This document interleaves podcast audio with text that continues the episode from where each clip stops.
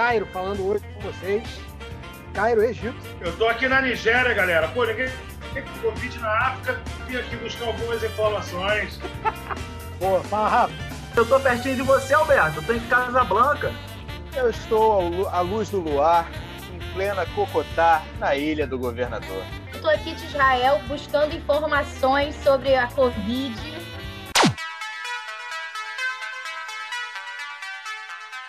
Na semana que a gente está completando dois meses de isolamento social, toda essa situação que a gente está vivendo é tão absurda que às vezes parece até que o Covid-19 não é o pior problema que a gente está passando.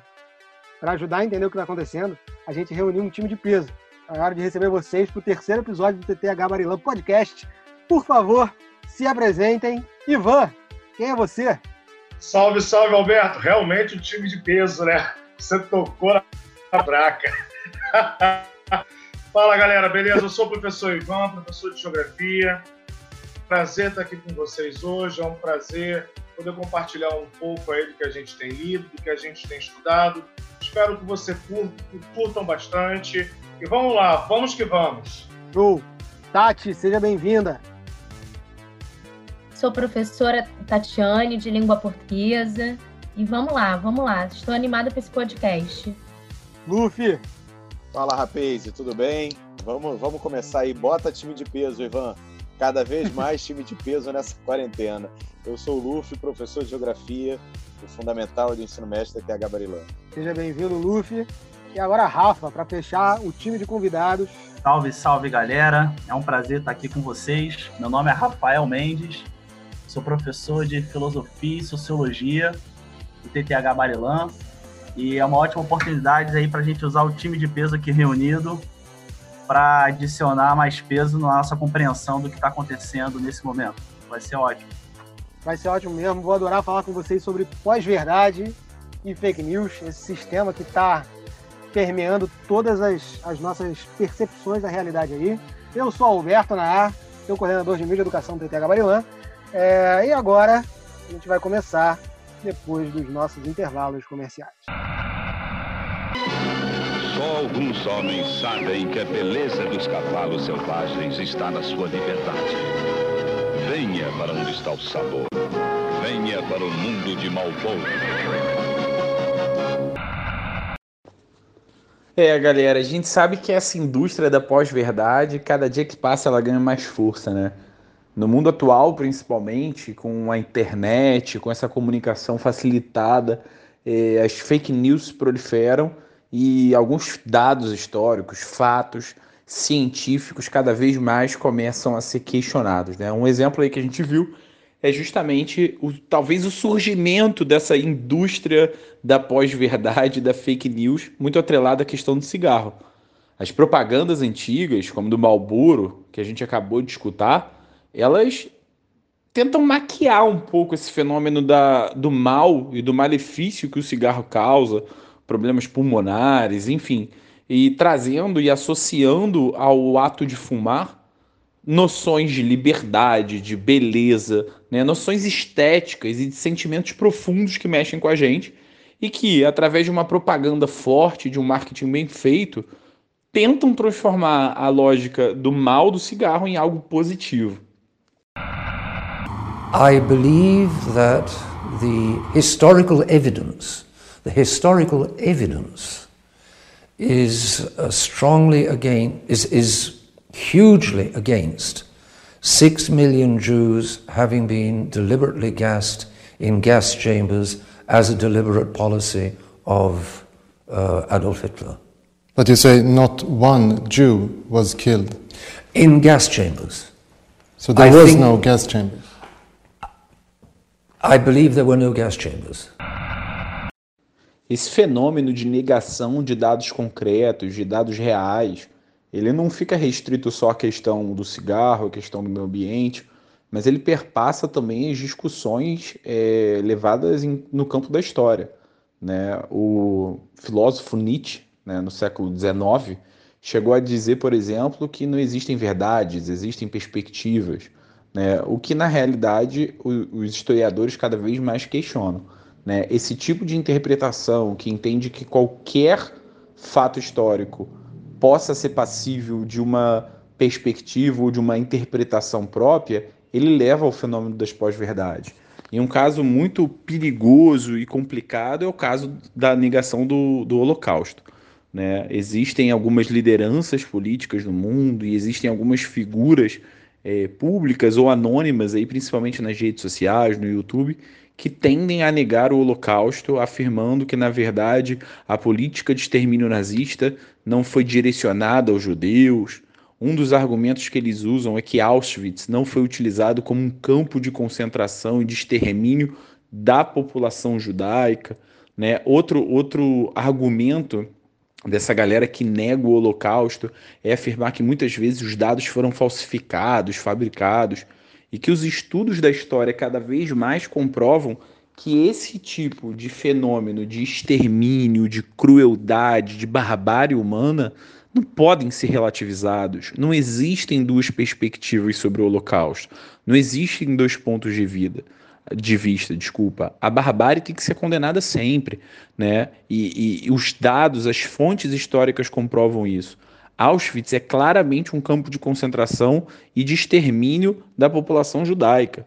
Né? O que os pós é, modernas e que negam a, a essa teoria dizem é que Auschwitz, na verdade, seria quase como um bunker, né? um lugar de proteção anti-bombardeio, o que na verdade não se comprova, isso não tem veracidade, até pelo tamanho físico, a geografia de Auschwitz é muito pequena.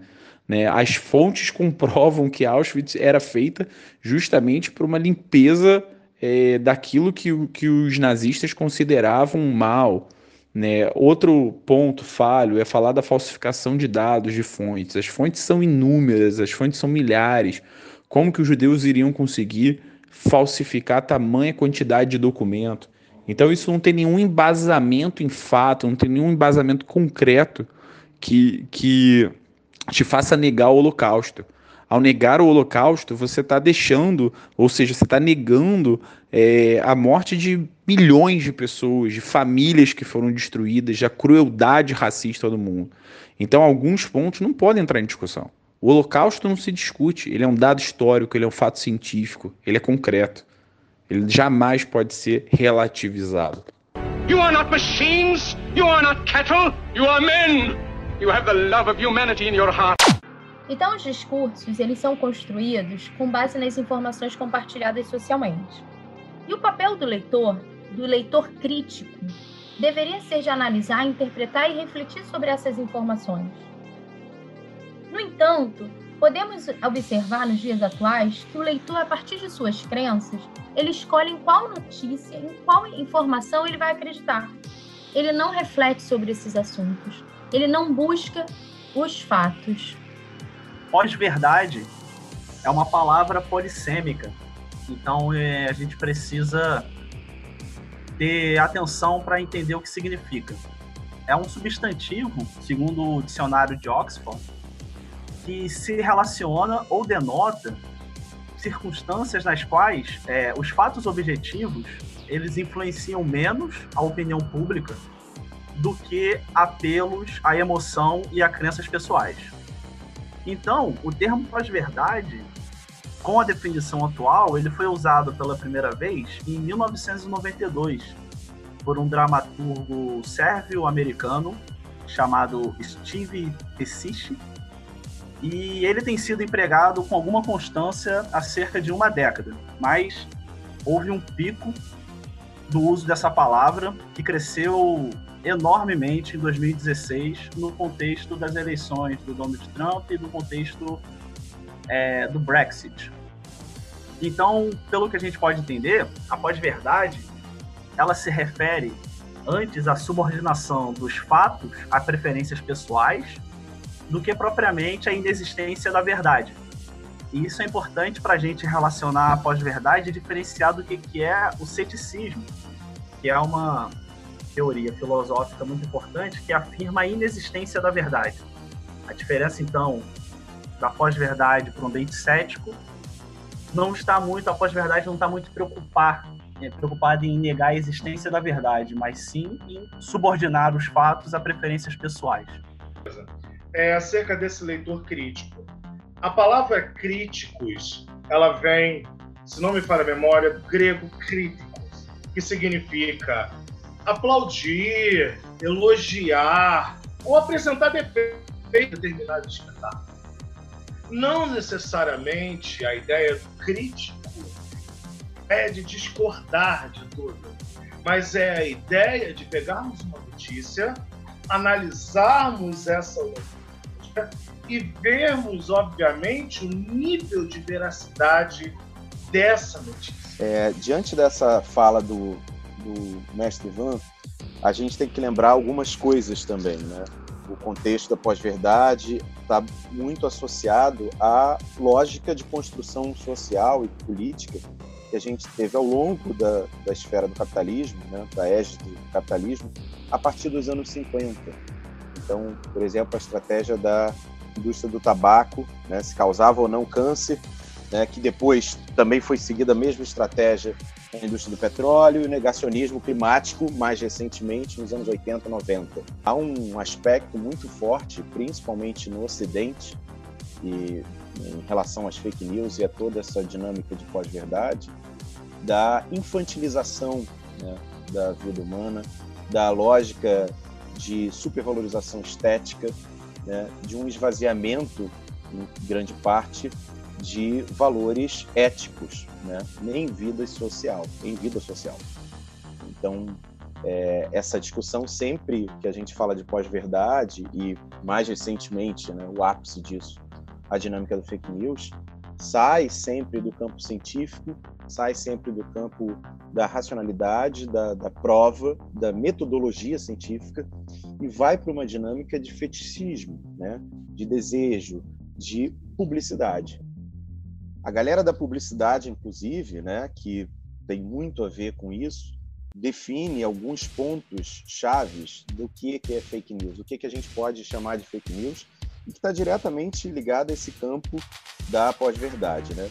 Então tem aquela fake news que é uma sátira ou paródia, né, que não, em tese não quer necessariamente criar um mal, causar um mal, mas que acaba enganando e, e, e nebulando a, a interpretação do dado e da realidade, né? Tem as falsas conexões, né? A chamada da notícia que não conduz com o conteúdo apresentado e a gente é o dia inteiro bombardeado com falsas conexões né, na nossa vida, no nosso dia a dia. Tem um conteúdo enganoso mesmo, mentira, né, de uma informação para difamar uma pessoa, um conteúdo, né, uma empresa, uma instituição, um político.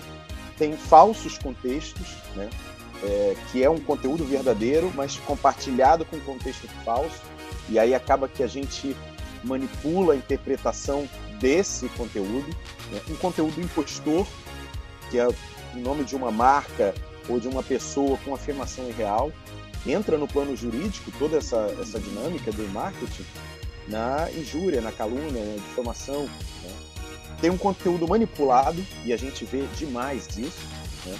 como um conteúdo verdadeiro, né? que não é verdadeiro e passa a ser como verdadeiro, passa a ser entendido como verdadeiro, e o conteúdo simplesmente fabricado, né? construído para causar um mal, espalhar um boato essa dinâmica da publicidade ela foi sendo gradativamente é, intensificada a partir da segunda revolução industrial, principalmente no pós-guerra, né? e aí os Estados Unidos da América são fundamentais para essa formação né? nessa sociedade é, no American Way of Life, né?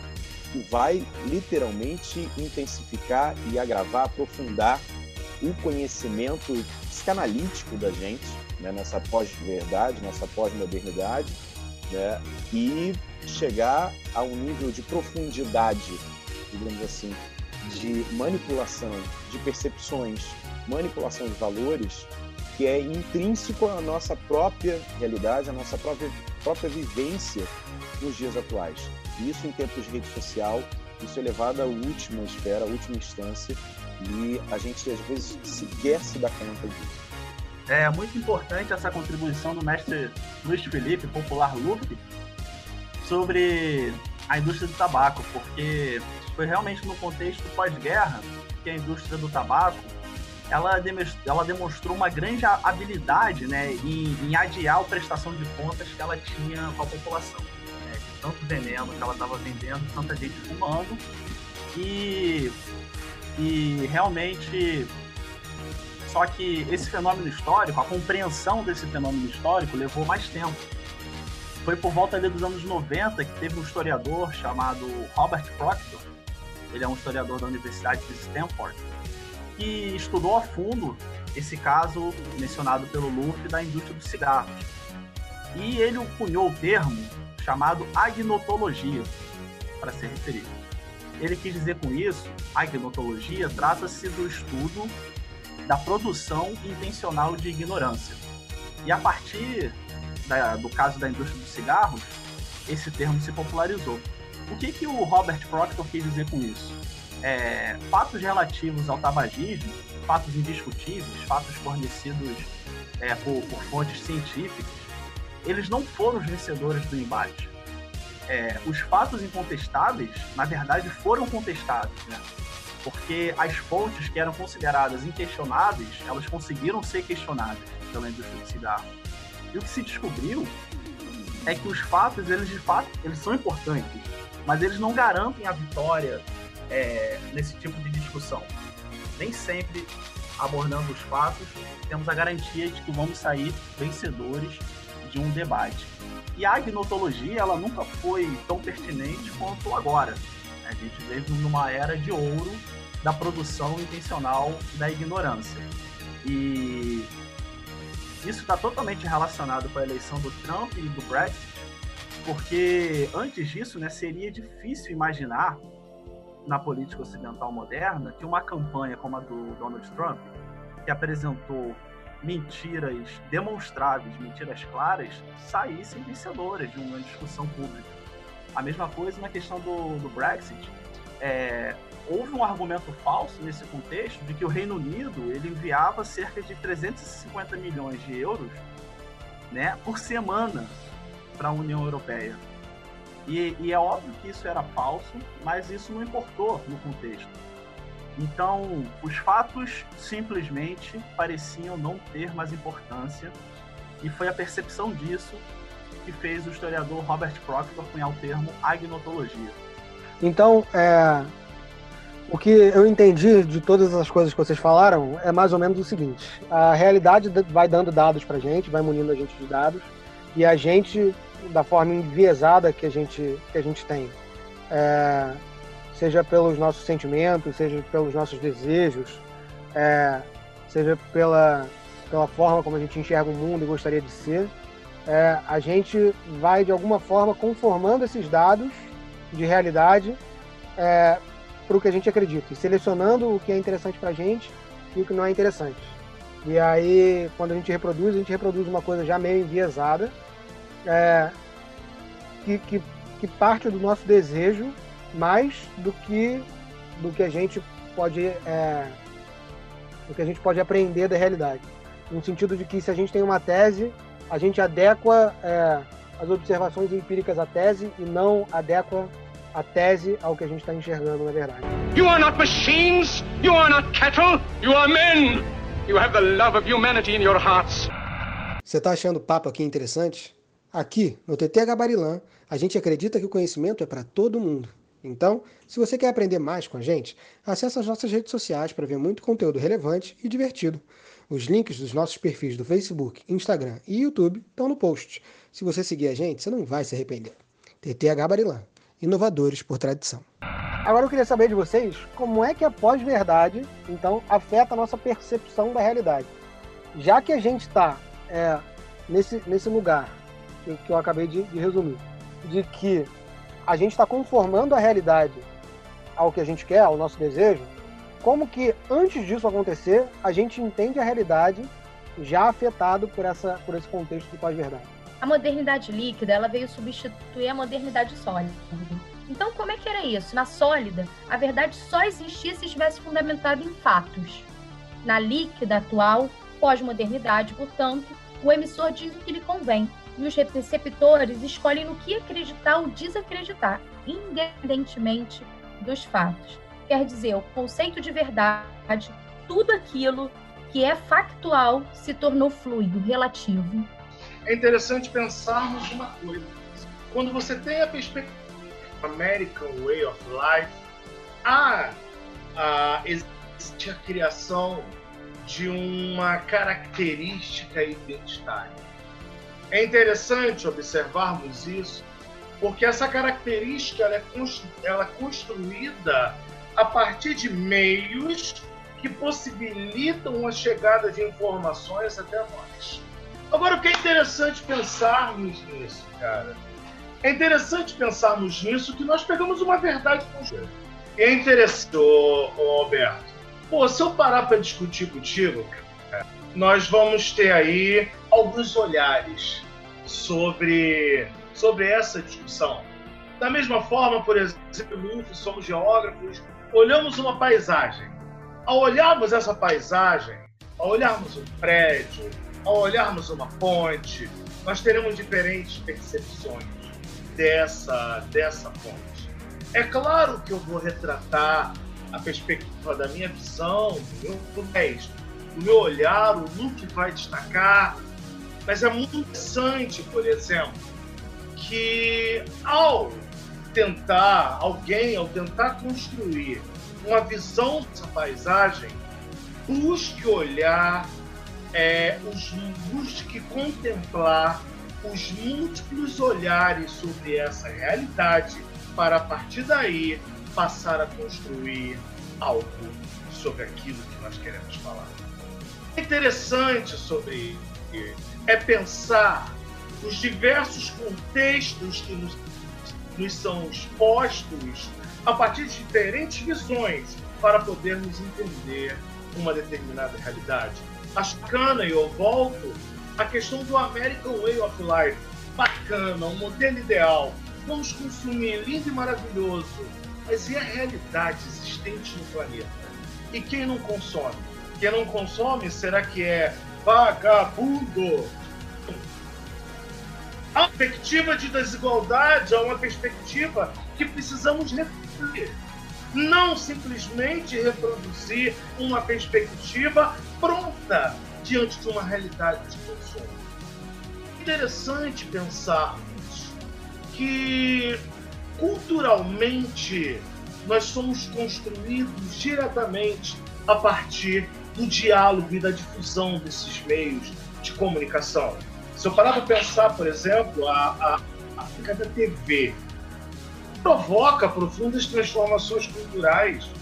Pô, Lu, vai dizer que, pô, quando você era moleque, a tua mãe não mandava você ficar quieto na hora da novela, que eu não podia falar. Pô, lá em casa era assim, não podia falar nada.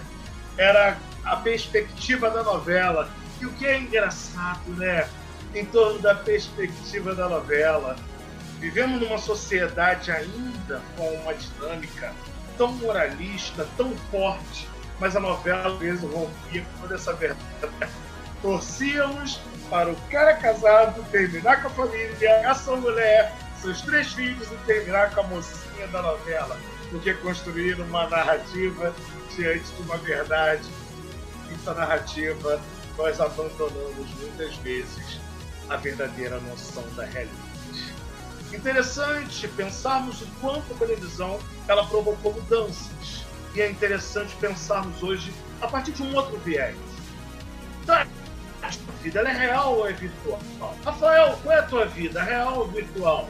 Alberto, que estamos num momento de quarentena em que a virtualidade tem tomado conta de nós, mas como geógrafo eu sou obrigado a refletir novas dimensões espaciais têm tomado conta das nossas vidas e têm feito parte do nosso cotidiano. A nossa cotidianidade hoje ela pode ser observada a partir de um espaço real e a partir de um espaço virtual e a partir desse espaço virtual novas coisas são desenvolvidas. E aí, muito interessante quando o Rafael fala da agnotologia. Bacana pensarmos isso numa perspectiva de cyber, de mundo virtual. Gente, quando você recebe uma informação e compartilha aquela informação com um grupo, e esse grupo compartilha, você reproduz uma perspectiva que foi muito falada na Alemanha, que uma verdade contada do tira, contada durante minutos, ela torna-se uma verdade. E a gente começa a entender o quanto essa ferramenta além de contribuir com a, com a nova dinâmica de consumo, afinal de contas, Facebook todo mundo é feliz, todo mundo sorri, ahá, uhul, a vida é linda e maravilhosa. Além de contribuirmos com essa perspectiva do like, da sociedade do like, da sociedade feliz, é importante pensarmos também o quanto as informações têm sido ditas dentro dessa perspectiva, criando novas realidades. Vivemos hoje esse cotidiano. Vivemos hoje essa realidade, a realidade em que não questionamos as informações que recebemos ou utilizamos os meios de comunicação para nos apropriarmos dessas informações de acordo com as nossas crenças, de acordo com as nossas realidades, de acordo com aquilo que nós acreditar e transformar em verdade. E é interessante o quanto nós vemos hoje toda essa perspectiva muito forte no nosso cotidiano. É bacana pensarmos nisso. E a verdade mesmo? Até que ponto vamos dar valor a informações, modelos culturais da mídia e não vamos pesquisar o cotidiano e olhar o todo? Então, Ivan, essas coisas que você falou é, me remeteram a várias coisas diferentes aqui, achei muito interessante. É, uma primeira coisa que veio imediatamente foi quando você falou que a gente vê um mundo é, de formas diferentes. Eu lembrei de uma pintura, na verdade são duas pinturas que se chamam La Renoulière. Uma delas foi pintada pelo Monet, Claude Monet, e a outra pelo Renoir. É, elas retratam o mesmo momento é, que é um, uma reunião social acontecendo numa ilhotazinha, é, no, no, meio de um lago, né, dentro de um coreto, assim, dentro de um lago. E o Renoir ele dá mais é, atenção às figuras humanas, enquanto Monet dá mais atenção a, aos efeitos do reflexo da luz na água. Então você vê que é a mesma cena, só que pintada pelos olhos de dois artistas fabulosos que enxergam duas coisas diferentes no mesmo momento. É bem interessante o que você está falando. E aí isso me, me remete é, a uma outra particularidade que é uma particularidade minha. Não é, obviamente, eu não sou a única pessoa que tem essa particularidade, mas eu sou daltônico. Então eu, eu literalmente enxergo um mundo diferente na maioria das pessoas. Né? Tem uma faixa de luzes, de cores que eu não consigo ver. É, então isso, isso já, já limita de alguma forma a minha percepção da realidade. E essa é uma, é, esse é um jeito que a gente enxerga a realidade, né? Assim, a realidade existe, mas é, existem coisas que mediam a nossa relação com ela. Então, assim, não é porque eu sou daltônico que eu vejo menos do que todo mundo, eu vejo diferente, mas, assim, de uma forma geral, nenhum sistema cognitivo é capaz de enxergar todas as coisas do mundo, né? A gente, enquanto ser humano, é limitado a enxergar uma faixa de luz, a ouvir uma determinada faixa de som, é, e outros animais veem outras faixas de luz e ouvem outras faixas de som. É, e, e de alguma forma, é, a percepção da, da realidade que a gente tem é reduzida ao que a gente consegue enxergar da realidade. E aí essa é só uma percepção imediata, né? Existem outras percepções como, enfim, a cultura, que é, que é o, o, o material de estudo da antropologia, da sociologia, da filosofia, todas essas coisas estudam as formas como a gente, como a gente vê a realidade. E existem várias coisas que mediam a nossa relação com a realidade. Por exemplo, é, o, como você falou, a mídia é uma coisa que, que, que media a, a, nossa visão com a realidade, a política, é, a economia, todas essas coisas influenciam a forma como a gente vê o mundo, né? É, então, a pós-verdade, quando vai atuando em cada um desses campos, ela vai minando a nossa confiança em cada um desses campos. Não é à toa que todas essas coisas que estão entrando em crise hoje geram novas coisas, né? Então é, a gente tem a nova política, a gente tem a nova mídia, a gente tem a nova, a nova, a nova, porque o que a gente tinha antes foi tão tão minado pela pela pós-verdade que a gente já não consegue mais enxergar é, as coisas como a gente via anteriormente dentro de toda a fala do Alberto, a tua fala em primeiro lugar e do Alberto, tem uma questão também que é muito típica do nosso tempo, né? Vivemos uma sociedade extremamente individualista e narcisística. Então há uma, uma lógica quase intrínseca nossa de não aceitar a multiplicidade como uma possibilidade. Diante da tua fala, Ivan, é muito interessante como se a gente se coloca fazendo uma autocrítica da nossa postura em relação a qualquer, qualquer tema, qualquer grande tema ou tema polêmico que a gente esteja inserido num contexto social ou sociopolítico, a gente sempre busca uma lógica de refúgio, de conforto psicanalítico em relação aos nossos valores. E isso é terrivelmente manipulado pelas redes sociais. Né? Dentro desses mecanismos de estruturação que a gente está né, tá falando, está começando a, a destrinchar nesse nosso podcast, essa é uma das coisas mais é, emblemáticas do nosso tempo. Né? Como a gente tem uma estrutura social psicanalítica generalizada, uns mais, outros menos, aí depende de uma série de fatores, né? formação familiar, né? universo social, é, o, o, quanto você teve um alicerçamento psíquico durante o seu processo de escolarização e depois né, no nível superior.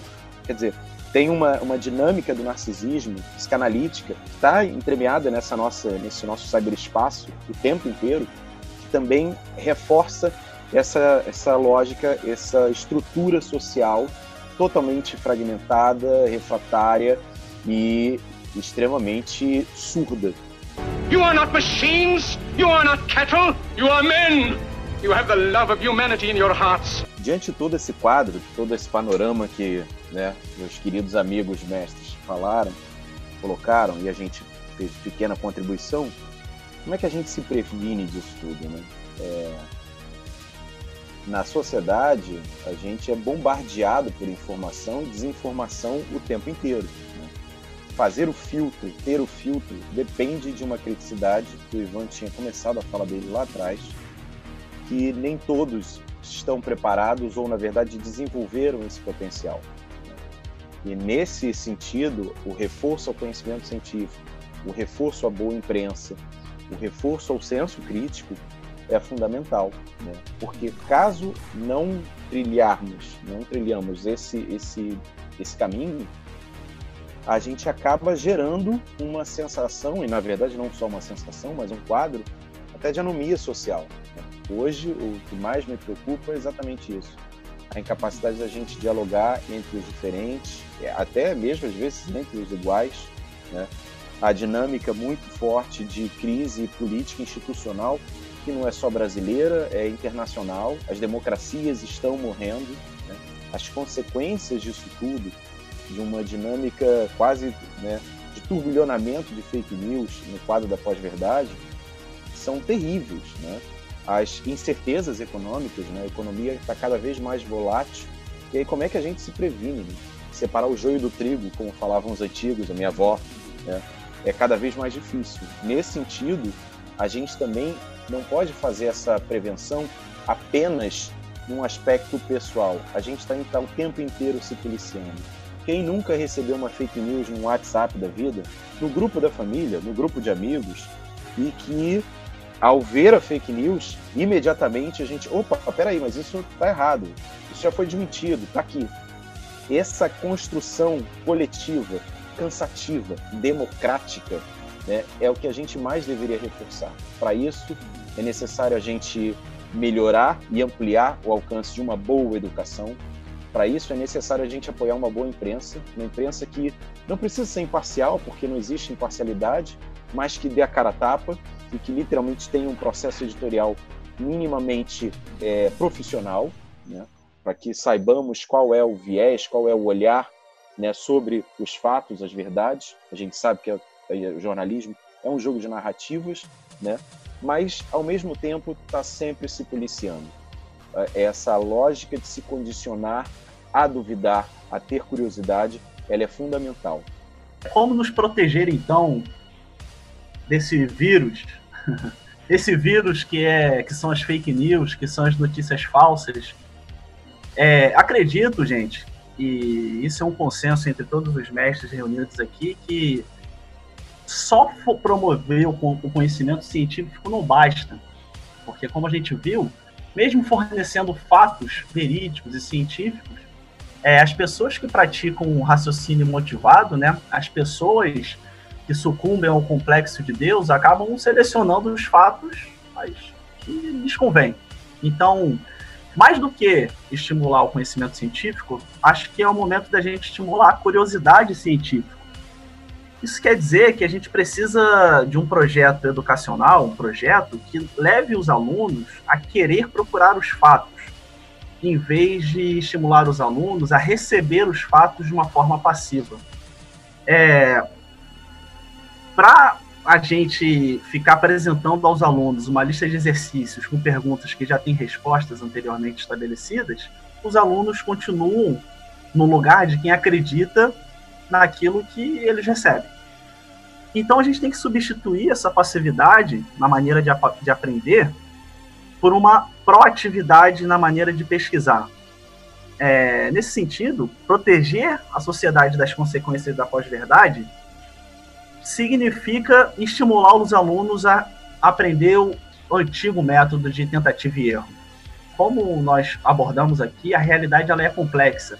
E para entender algo complexo, a gente precisa falhar, porque a gente não vai entender de primeiro.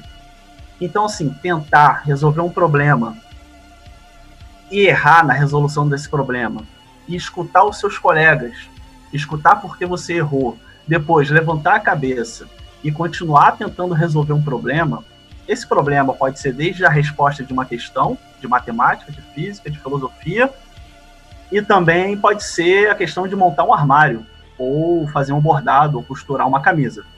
Então, estimular os alunos nessa busca por tentar resolver problemas em que eles vão falhar e aprender a lidar com essas frustrações, eu acho que é o caminho para prevenir das fake news. Resumindo, o maior antídoto contra as fake news, contra as notícias falsas, contra essa situação de pós-verdade, ainda é a velha e boa curiosidade. Pessoas curiosas não são enganadas porque elas acabam descobrindo a verdade. É, só pegando o que o Rafa falou, achei muito bacana. Essa curiosidade é algo muito inerente ao ser humano. Por natureza, somos curiosos. Mas é interessante observarmos o quanto nossos corpos foram domesticados ao longo do tempo. Que com o amadurecimento nós vamos perdendo características de quando éramos crianças. Perguntávamos o porquê, perguntávamos onde, queríamos saber as diferenças. E é interessante o quanto inserir o indivíduo numa sociedade normativa em diversos momentos significa moldar o corpo desse indivíduo em algo pré-determinado. E quando eu falo em moldar o corpo, é moldar a capacidade de questionar. Interessante pensarmos uma coisa, o professor Rafael falou muito bem. Pesquisa se faz em todos os Não é só o cara que está de jaleco no laboratório pesquisando nesse exato momento uma vacina ou a cura para o Covid. Pesquisar a informação que chega à sua casa, isso também é um trabalho de pesquisa. O trabalho de pesquisa é muito mais amplo e muito mais rico do que imaginamos.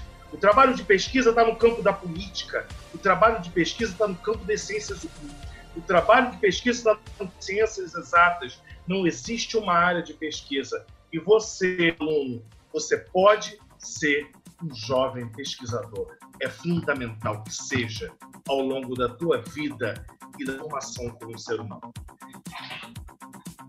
qual é o papel desse leitor crítico?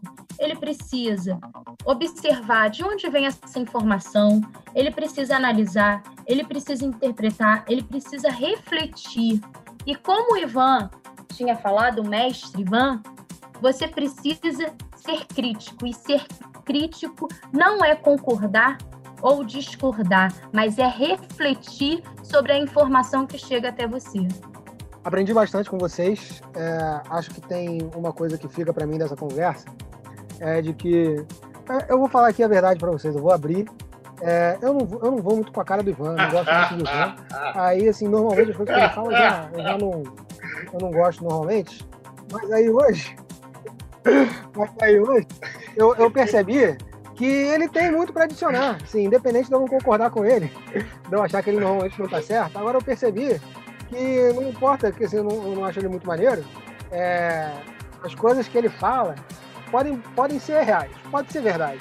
Então também não vou, vou, vou, vou passar agora a, a, a, evitar de ter preconceito com as coisas. As pessoas que eu não vou com a cara falam, entendeu? Tentar entender. Eu, eu, eu, vou, eu vou deixar bem claro aqui que isso não é verdade, tá? Eu gosto muito do Ivan. Estou estabelecendo aqui um, um, um parâmetro para vocês entenderem o que eu quero dizer, ouvintes que não é para não é só porque você não gosta da pessoa que você a, a pessoa não está falando a verdade. De repente ela está falando a verdade aí, você não está ouvindo porque você está sendo bobo. Entendeu? Você está muito afetado pela pós verdade. E a verdade dela é a perspectiva dela, né? Diferente da Exatamente, sua. Exatamente. É, bom, então. Ô, Alberto, eu acho que as suas críticas estão erradas. Eu já discordo de você. Eu adorei e adoro a fala do mestre Ivan. Ele arrasou como o Peste Luffy e o Rafa também. Eu acho que você tem que repensar de onde você está tá tendo esse conceito aí, hein, do Ivan. Não, mas é justamente isso, pô. Tô repensando. Onde você está fazendo essa pesquisa aí do Ivan? Está pesquisando fontes erradas. Não, vamos, vamos parar Exatamente. com isso, que esse negócio está saindo, do, tá saindo do controle. Isso é brincadeira? Era uma brincadeira. Eu gosto muito do Ivan. O Ivan é o meu Ivan favorito de todo mundo, de todos os Ivans que eu conheço. Ele é o meu Ivan favorito. Eu conheço alguns Ivans. Espero que nenhum dos outros Ivans que me conhecem ouçam esse podcast. Porque eu vou me complicar com algumas pessoas, mas a verdade é essa. Gosto Sabe qual sempre... maneira, Alberto? Todo é mundo externalizou o sentimento em relação a você. Pode crer, eu me senti, eu me senti encurralado. Eu me senti encurralado por usar um recurso narrativo aqui pra, pra mostrar um pouco. Acho que as pessoas não entenderam o que eu quis dizer. You are not machines, you are not cattle, you are men. You have the love of humanity in your hearts. Muito bom. E agora, olha só. Tô sentindo aqui que Rafa tava com vontade de, de compartilhar com a gente a arte dele ao longo de todo o episódio. A gente vai, vai meter agora umas indicações culturais para vocês, ouvintes. E Rafael Mendes, professor Rafael Mendes, mestre Rafael Mendes, vai começar com a sua contribuição ao vivo agora para vocês. A minha contribuição vem ao vivo dos Morros Cariocas. Em contexto de pós-verdade, lembremos de quem? Zequete, grande sambista. Podem me bater, podem me bater, que eu não mudo de opinião. Daqui do morro eu não saio, não. Podem me bater, podem me prender, que eu não mudo de opinião. Daqui do morro eu não saio, não. Uh!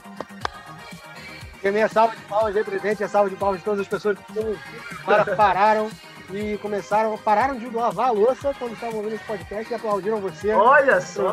Pararam de lavar o banheiro para aplaudir. A minha indicação é o filme 1984 de George Orwell.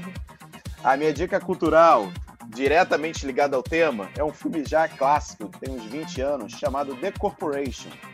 Ele fala exatamente dessa construção jurídica da corporação né, na segunda revolução industrial né, e analisa as diversas facetas né, de manipulação dentro do sistema capitalista. É isso aí, galera. Foi um prazer. Agora todo mundo, por favor, dá um tchau coletivo aí. Valeu! Tchau, galera. Valeu, ouvinte!